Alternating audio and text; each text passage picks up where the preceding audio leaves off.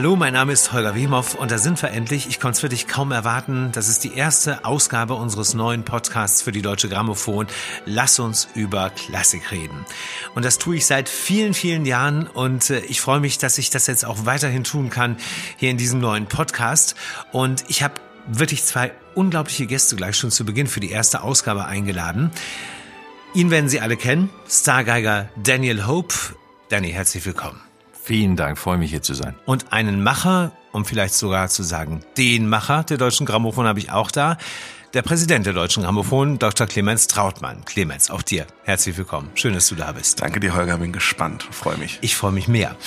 Was das besonders Spannende ist, wie kann man sich, das wird Daniel uns nachher erklären, wie kann man sich bei einem Mozart-Konzert auf der Bühne eine blutige Lippe holen? Und das hört man auch nicht alle Tage, dass der Präsident der Deutschen Grammophon hier mit Daniel zusammen ein kleines Live-Ständchen geben wird. Gewinnen können Sie auch was, in jedem Podcast übrigens. Und da würde ich Ihnen empfehlen, nie wieder einen Podcast zu verpassen von Lass uns über Klassik reden und den kostenlos auf eingängigen Podcast-Portalen zu abonnieren. In diesem Sinne, los geht's, lass uns über Klassik reden und äh, ich denke, Jungs, vorher sollten wir einmal kurz anstoßen, denn es ist ja ein Grund zum Anstoßen da. Ich, ich versuche das einfach mal, ich bin sehr ungeübt in sowas, weil ähm, ich, ich trinke sonst nie. so, Achtung. So, ein schöner Plop. Ja, ich hoffe. Ich hoffe, vor allem, ich hoffe nicht, dass ich den ganzen Tisch gleich zusaue hier, aber ich versuche mein Bestes. Yes. Ah, das klingt schon ganz gut. Ihr Lieben, zum Wohl. Auf äh, einen schönen Geburtstag, Deutsche Grammophon Ja, auf das 120. gelbe auf das gelbe Label. 120 Jahre. Zum Wohl. Zum Wohl. 120.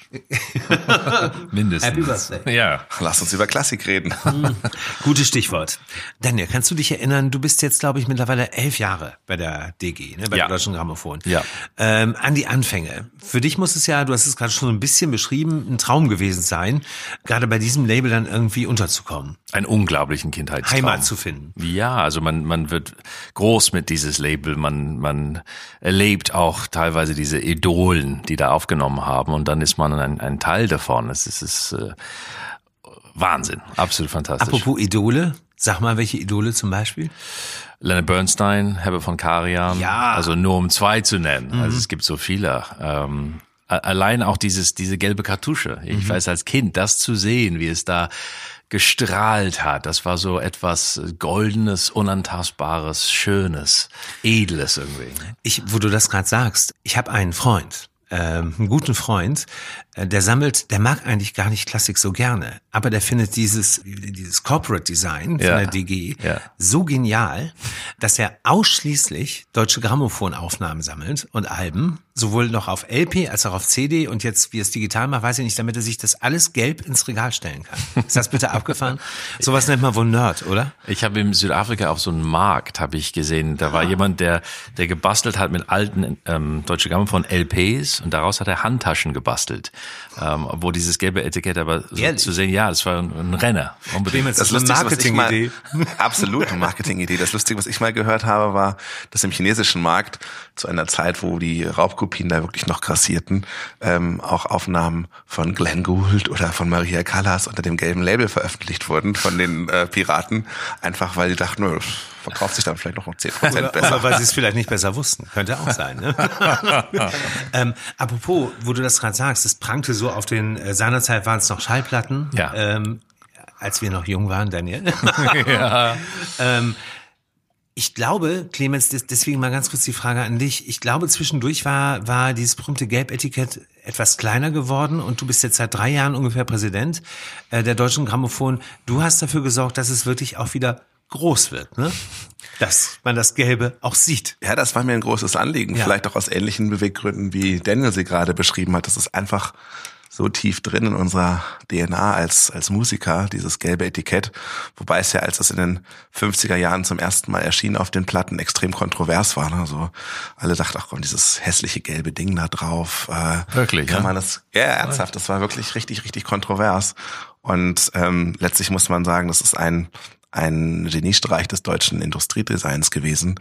Ähm, es gibt ja ganz, ganz wenige Marken, die sich auch in die gesprochene Sprache fortgesetzt haben.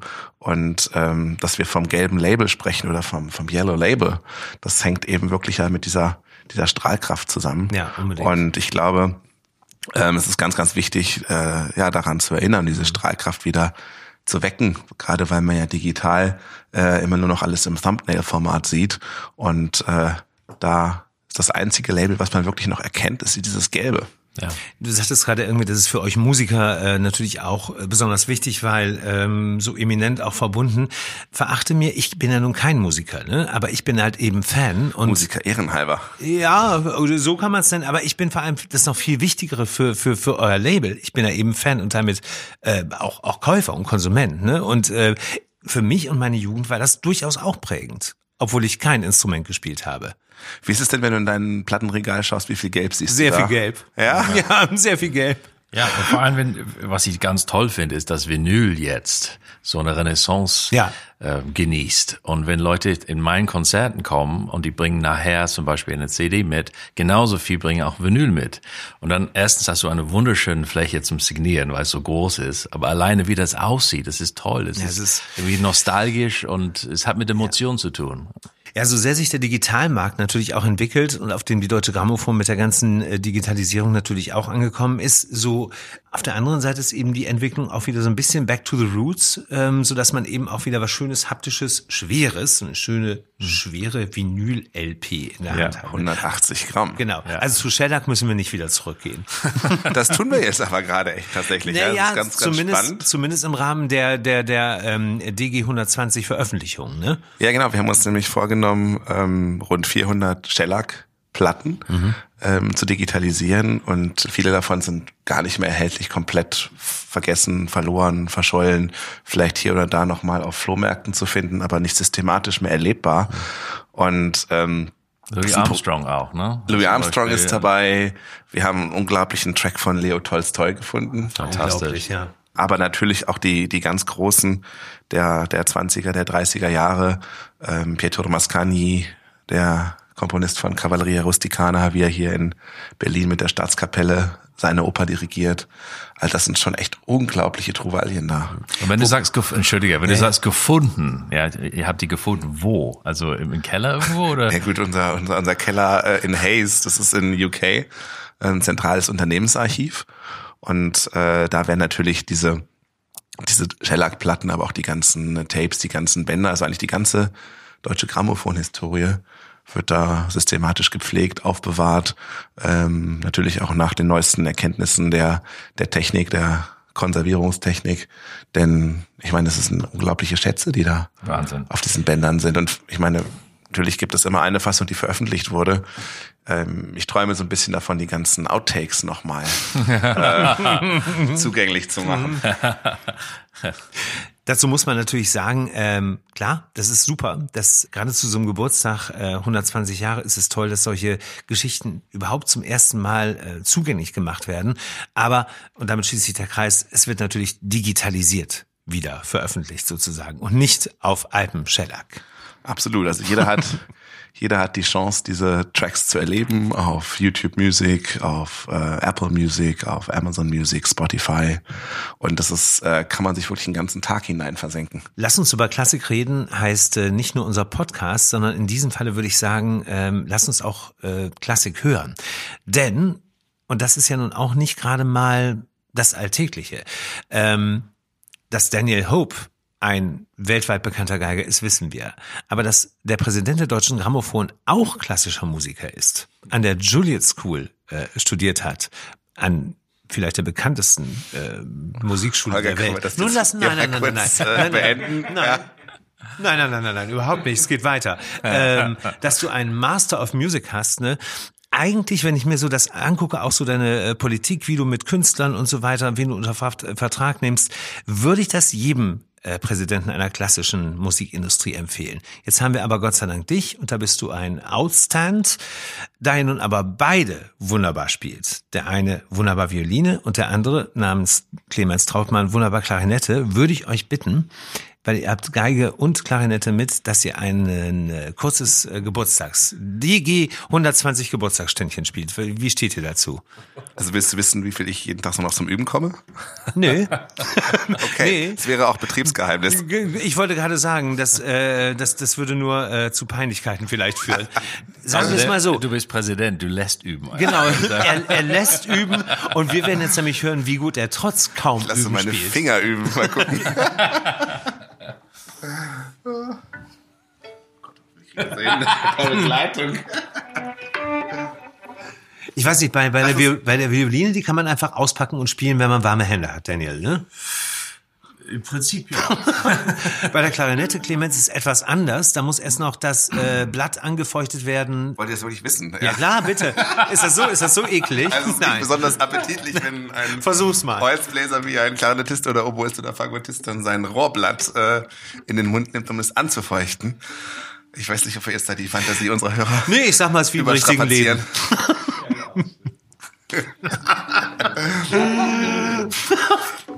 Welche Tonart willst du machen, Daniel? Guido? Guido? Dass wir gleich hier so mit DG loslegen können?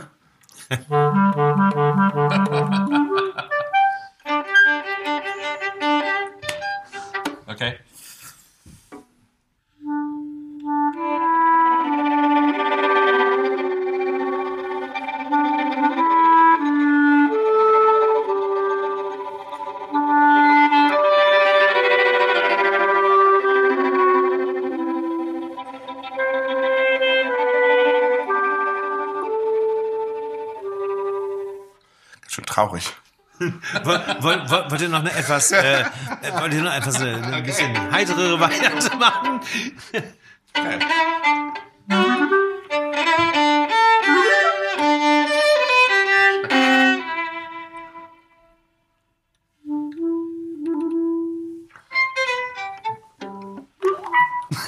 Ja, können wir nochmal machen, die andere Version. Take two. Ready?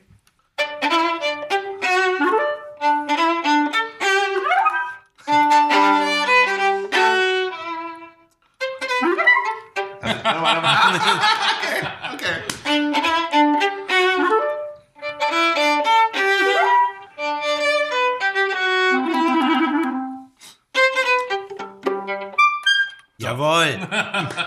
Jawohl. Sehr cool. Das gibt's eben exklusiv nur bei uns. Ne? In unserem Podcast. Lass uns über Als Klassik reden. Download. Ich habe so ein bisschen vor, unseren Hörern hierbei, lass uns über Klassik reden, ein paar klassische Begriffe mal ein bisschen näher zu bringen. Nicht, also wenn man so A bis Z denkt, aber nicht von A, da fangen wir an und äh, landen dann irgendwie nach 24 Ausgaben bei Z, sondern je nach Gast immer einen Buchstaben, den wir mal abbilden. Und ich dachte, bei dir passt eigentlich das S ganz gut, wenn ich an eine Geige denke. Denn äh, bei deiner Geige gibt's eine Schnecke. Das ist richtig. Ja. Die Schnecke ist eigentlich, kann auch die schönste, schönste Teil eines Instruments sein. Und in dem Fall, ähm, wo es sozusagen der, der Kopf von der Geige ist, alles handgeschnitzt, das ist von Guarneri del Gesù, 1742. Es ist letztendlich eine der schönsten Schnecken überhaupt, die es je gab. Und allein das anzuschauen für mich ist jedes Mal, ähm, es ist Ja, ist unfassbar, dass so jemand etwas mit der Hand machen kann. Also eine Schnecke bei der Geige ist eben nicht für den Klang, sondern wirklich rein für die Optik verantwortlich. Ähm, ne? Na, es ist aber auch für den Klang Ja? so, weil jede, jede Holzteil spielt eine Rolle in Mhm. das Gesamtkonstrukt. Was man wissen äh, muss, ist, dass die Schnecke und der Korpus meistens sozusagen das ältere Teil ist. Mhm. Dazwischen der Hals und die Seiten sowieso, die sind neu und werden erneuert. Aber ganz oft ist es so, dass die Schnecke zum Originalkonstrukt gehört, wie in diesem Fall. S bei der Geige könnte auch Schulterstütze sein. Spielst du mit, ohne? Äh, ich spiele mit. Ähm, es gibt eine große Debatte, ob das besser oder schlechter ist, keine Ahnung. Sache der Gewöhnung vielleicht auch. Ich Ne? mache einfach das, was, was für mich Ja. Sinn macht. Jeder hat ein, Ja. eine andere Auffassung. Nehmen wir doch mal diesen letzten Satz äh, als äh, besonderes Statement. Die äh, Schnecke bei Sana Guarneri von Daniel Hope ist die schönste Schnecke, die er in seinem ganzen Leben gesehen hat. Bei Musikinstrumenten. Die kann man auch nicht Liebe mit Hörer. Knoblauch essen. Nein. Aber du weißt ja. Aber mit na- Knoblauch spielen. das sowieso. Genau.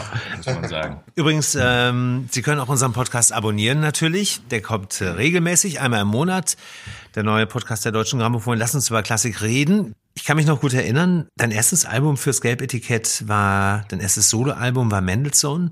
Dazwischen waren wahnsinnig viele Stationen. Über deine letzte Station äh, müssen wir noch mal reden. Die hast du nämlich mit deinem eigenen Orchester aufgenommen, mit dem Zürcher Kammerorchester Journey to Mozart. Mm, Aber dazwischen war auch ein Album, was für deine gesamte Geschichte ziemlich wichtig war. Das war nämlich deine Hommage an deinen großen Mentor, Freund, Lehrer Yehudi Menuhin. Und äh, in diesem Zusammenhang, Daniel, finde ich diese Geschichte, die du da hast, so unglaublich spannend. Du hast zwar mit vier Jahren angefangen, glaube ich, Violine zu spielen, ne? Richtig, ja. Also so dieses typische entsetzliche Wunderkind. Also eigentlich nicht. Es war, war andersrum. Ich habe ähm, meine Eltern äh, wirklich aufgezwungen, ähm, mir eine Geige zu besorgen. Und das Du liegt daran. unbedingt. Ich wollte, ich wollte unbedingt. Und ähm, das liegt daran, dass meine Mutter äh, über Zufälle die Chance hatte, für Yehudi Menuhin zu arbeiten. Aber das wirklich als Zufall. Also wir sind aus ähm, Südafrika, mussten wir mehr oder weniger fliehen, weil mein Vater ist Schriftsteller, hat sich da sehr kritisch gegenüber Apartheid geäußert. Wir mussten das Land Hals über Kopf verlassen. Wir landeten mittellos in England, in London. Und meine Mutter äh, versuchte einen Job händeringend zu finden. Und ähm, nach viele Fehlversuche traf sie jemand, der eine Stellenvermittlungsagentur hatte. Und er sagte, ich hätte zwei ziemlich hochgerätigen Teilzeitjobs. Sekretärin zum Erzbischof von Canterbury und Sekretärin zu Yehudi Menuhin. Das Witzige war, dass sie den damaligen Erzbischof in Südafrika predigen gehört hat und war entsetzt, dass sie sich nicht von Apartheid distanziert hat. Und deshalb sagte sie niemals zu ihm, aber wie schwer kann es sein, einen, einen Musiker zu managen? Ich, ich probiere es. Und dann sagte der, ja, ich muss sie warnen. Er hatte schon irgendwie 20 Sekretäre, ne? also die haben es alle nicht ausgehalten. Und sie sagte, ja gut, ich, ich versuche es. Und äh, aus einer Teilzeitstelle wurde 24 Jahre und Menuhin hat uns ab dieser Sekunde quasi in sein Herz und Familie Adoptiert? adoptiert. Ja. Und deshalb bin ich groß geworden, umkreist von nicht nur von ihm, aber von viele Geiger, die natürlich zu ihm gepilgert haben, um für ihn Mhm. Diese ganzen. Legenden auch, die du da vielleicht auch erlebt hast? Na klar, das war, also wenn ich jetzt im Nachhinein denke, und viele sind natürlich beim gelben Label vertreten, ob es Wilhelm Kempf ist oder Rostropowitsch, ähm, das waren tägliche Besucher im Haus Menuhin. Äh, ich wusste nicht, wer das war damals. Ich habe nur gespielt äh, drumherum und Quatsch gemacht, während während ähm, Wilhelm Kempf zum Beispiel der Anfang des Erzherzog-Trio eingeübt hat mit Menuhin. Also das waren äh, jetzt im Nachhinein ist es unfassbar. Aber für mich war als Kind, das waren einfach nette, freundliche, manchmal etwas seltsame Menschen, die wunderbar musiziert haben. Was ich bei dir auch so spannend finde, ist, dass du jetzt nicht quasi ein Konzertprogramm von der Bühne nimmst, damit am nächsten Tag ins Studio gehst und dann das einfach so einspielst, wie du es auch auf der Bühne darbieten würdest, sondern ja, dass es wirklich nicht nur die Geschichte ist, sondern auch etwas, was von, von der ganzen Klangwelt, von der Sonorität einfach perfekt ist für, für ein Album. Ich glaube schon, dass es da so einen Unterschied gibt, den man im Deutschen, in der deutschen Sprache gar nicht so wirklich wiedergeben kann. Aber im Englischen gibt es ja den Unterschied zwischen Recording Artist und Performing Artist. Und das sind eben andere Projekte, die man für Tonträger macht, als die, die man auf der Bühne darbietet. Und deine Alben sind einfach so unglaublich schlüssig und haben diese, diese, diese Klanglichkeit, die auch bei je- bei jedem Album dann so ganz anders ist. Das finde ich echt faszinierend. Danke. Und noch was Faszinierendes, das sieht man nämlich in deinen Konzerten, dass du äh, es wirklich wie kaum anderer schaffst, ganz junge und durchaus richtig etabliertes älteres Publikum in deine Konzerte zu kriegen und diese Vermischung hinkriegst, die ähm, nicht unbedingt an der Tagesordnung ist, muss man ja auch leider so sagen. Also es ist ganz spannend. Ich glaube, dass im Moment es wirklich eine Art Revolution stattfindet in den klassischen Konzerten. Also neulich in Berlin habe hab ich mit dem Psychikammerorchester ein Konzert äh, gemacht. Das war ein, sozusagen ohne Abo-Verkauf, sondern im freien Verkauf im großen Saal. Und erstens, dass es voll ist, ist natürlich freut man sich immer. Aber die Mischung war so spannend. Es war so viele junge Menschen dort, die wahrscheinlich auch teilweise noch nie in der Philharmonie waren. Da war aber auch sehr viele Klassiker für Publikum. Und die waren am Anfang so ein bisschen irritiert, weil es wurde ständig geklatscht zwischen den Sätzen, überall, äh, Kommentare, es wurde gejubelt und so. Und äh, die eine Hälfte fühlten sich nicht ganz so wohl, so bis zur Pause. Dann haben sie sich ein bisschen begegnet, vielleicht floss ein bisschen Champagner und Bier. Ja, genau. Und bei der zweiten Hälfte ging das los. Und dann war irgendwie eine, eine allgemeine, gemeine Stimmung in, in, äh, im Saal, die ganz toll war. Und das, das ja, das ja. war wirklich so. Und, und das, das glaube ich, hätte nicht vor 10, 15 Jahren überhaupt möglich gewesen wäre, gerade in Berlin, wo, was sind so da heiß Karajan seine Tempel gar nicht freigegeben für sowas. Wobei Karajan so forward thinking war eigentlich. Aber in der Hinsicht nicht. Gut, aber ich denke trotzdem, er würde auch mit der Zeit gehen. Bernstein sowieso. Auch, ja. Aber Stichwort Enthemmung im Konzertsaal. Du hattest neulich aus Brüssel mal so eine Geschichte erzählt, die ich absolut faszinierend finde. ja, das ist, das ist, wo, wo klassische Musik und Technologie wirklich aufeinander prallen. Ich habe ein Konzert in Brüssel gespielt und bei der Zugabe ähm, es ist manchmal so, man spielt und es klingelt ein, ein Handy. Das wissen wir alle, es ist ärgerlich, aber gut, es passiert. Aber das war jetzt nicht ein Handygeräusch, sondern dieses Skype-Geräusch. Und wenn man Skype kennt, so, dann ist es so so. Und ich hörte dieses Geräusch, spielte Bach mit geschlossenen Augen und dachte, es muss eigentlich aufhören. Aber es hörte nicht auf, sondern diese Person hat dann diesen Anruf entgegengenommen im Konzert Nein. auf ein Tablet. Und Nein. dieses Tablet war ziemlich groß. Nein. Und dann hörte ich, ja, hallo? So. Und ich mache meine Augen auf, schaue übers Publikum, sie sitzt da relativ weit hinten und dann fängt sie an, mit ihrer Partnerin da zu sprechen über Skype und sagt, ja, ja, ja, ich bin noch im Konzert. Und dann höre ich nur, wie die Stimme sagt, und? Und dann sagt, sagt die Dame, guck mal, er spielt noch. Und sie hat dann dieses Tablett hochgehalten, aber zu mir. Und dann schaute ich und sah diese Dame, wo auch immer sie saß, auf der anderen Ecke der Welt, mich anschauen und winkte mir zu, so. Also das ist sozusagen wenn, wenn, der, der Kehrseite der Technologie und klassische Musik. Wie, wie, Frage ist natürlich, wie bist du damit umgegangen? Äh, Hast ich, du zurückgewunken? Nein. Hast du gesagt, ich, ich bin noch, ich, ich, bin noch beim Bach? Ich war mit Bach beschäftigt. Verstehe. Und äh, allerdings in dem Moment sind vier oder fünf ziemlich großen Herren aufgesprungen ja. und sind auf sie äh, gestürzt und haben sie entfernt aus dem Saal. Wirklich das ist natürlich arg, wenn einem sowas im Konzert passiert. Ähm, wir haben uns einmal überlegt für unseren Podcast, äh, lass uns über Klassik reden, hier bei der Deutschen Grammophon, dass die Künstler vielleicht auch so ein bisschen von sich selber erzählen, was ihnen auf der Bühne mal äh, an, nennen wir es mal, Peinlichkeiten passiert ist. Äh, du kennst dich damit bestens aus, du hast auch ein äh, ganzes Buch sogar über, über solche Pannen geschrieben.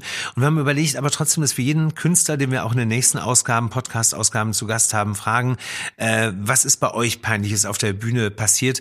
Und haben gedacht, es wäre ganz nett, das klassisch daneben zu nennen. Was ist klassisch daneben gegangen bei Daniel Hope? Also, ähm, eine ganze Menge.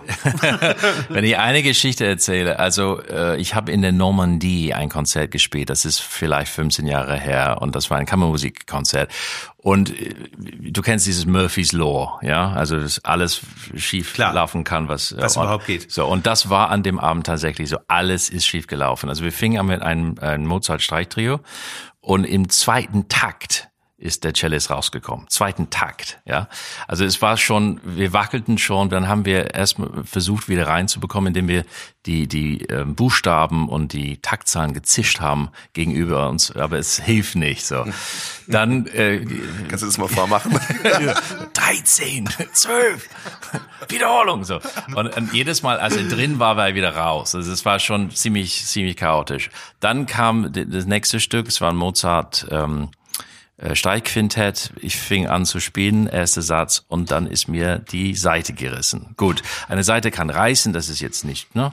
Allerdings, diese Seite ist so gerissen, dass es mich direkt ins Gesicht getroffen hat und hat meine Oberlippe erstmal aufgeschnitten und Blut spritzte überall. Ja, so dann musste ich tatsächlich zum ersten Mal in meinem Leben wirklich unterbrechen, mich entschuldigen, von der Bühne weggehen. Da kam der, der Veranstalter und sagte irgendwas von Violinist gravement blessé oder sowas. und ich bin dann hinter die Bühne gegangen, um zu versuchen, diese Wunde noch zu stopfen. Als ich hinter die Bühne kam, es war so eine Art Vorraum Und ich musste feststellen, dass unsere ganzen Instrumentenkoffer, die wir aufgelassen haben, einen Besuch hatten in der Zwischenzeit von einem Hund, der sich da verewigt hatte in diesen kleinen Raum. Und zwischen diesem Geruch und alles Mögliche äh, fand ich nur ein Papiertuch, wo ich dann so mit Mühe, also ein bisschen diese, diese Blutung gestoppt haben. Bin dann zurück auf die Bühne gegangen und wir haben nochmal angefangen, Mozart zu spielen. Und dann passierte etwas, was noch nie in meinem Leben passierte war. Ich schaute zu meinen Kollegen, während ich gespielt habe, und die fingen an zu lachen.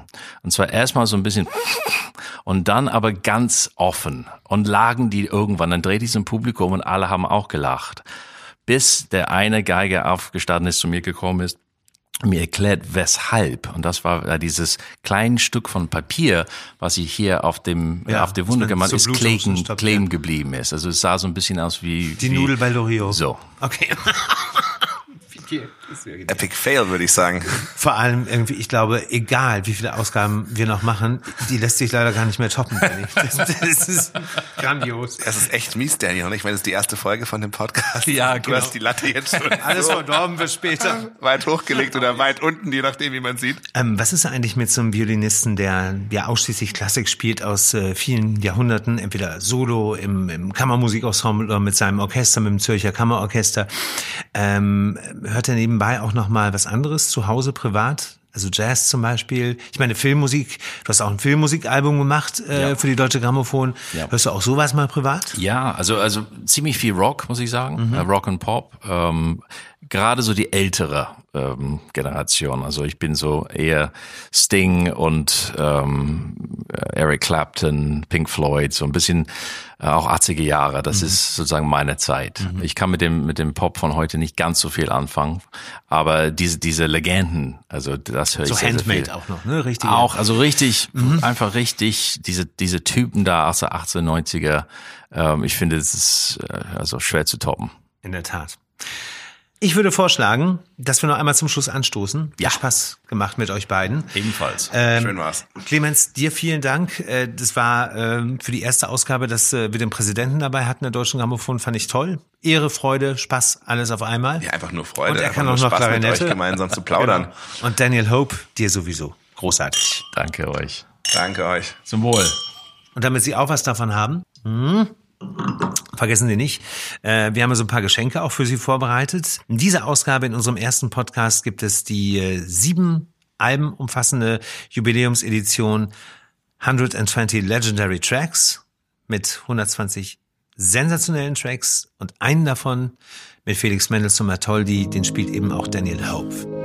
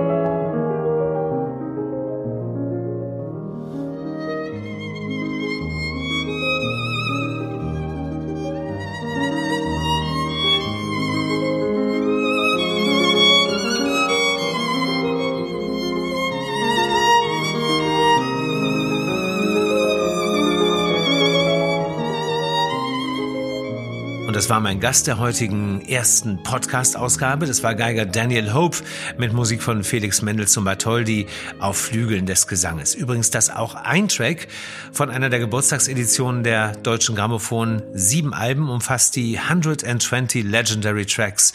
Und ein Track davon war eben mit Daniel Hope. Und es ist genau die Ausgabe, die Sie auch jetzt bei uns gewinnen können. Die komplette natürlich. Nicht nur einen Track, sondern alle 120. Einfach eine kurze E-Mail an redaktion.klassikakzente.de. Stichwort nicht vergessen, Geburtstag. Das ging jetzt ziemlich schnell vorbei. Vor allem natürlich dank der beiden tollen Gäste, die ich hatte. Hier in unserer ersten Ausgabe unseres neuen Deutsche Grammophon Podcasts Lass uns über Klassik reden. Die nächste Ausgabe steht natürlich schon in den Startlöchern. Damit Sie übrigens auch die nicht verpassen, empfehle ich dringend, unseren neuen Podcast zu abonnieren. Geht natürlich auf allen gängigen Podcast-Portalen. Und da wir uns kurz vor Weihnachten befinden, habe ich einen sehr weihnachtlich gestimmten Gast für die nächste Ausgabe eingeladen, die noch vor Weihnachten erscheint. Und das ist dann Startenor Rolando Villason. Wie gesagt, nicht vergessen, unseren Podcast zu abonnieren. Und ähm, bis dahin lassen Sie uns weiter über Klassik reden. Ihr Holger Wemhoff.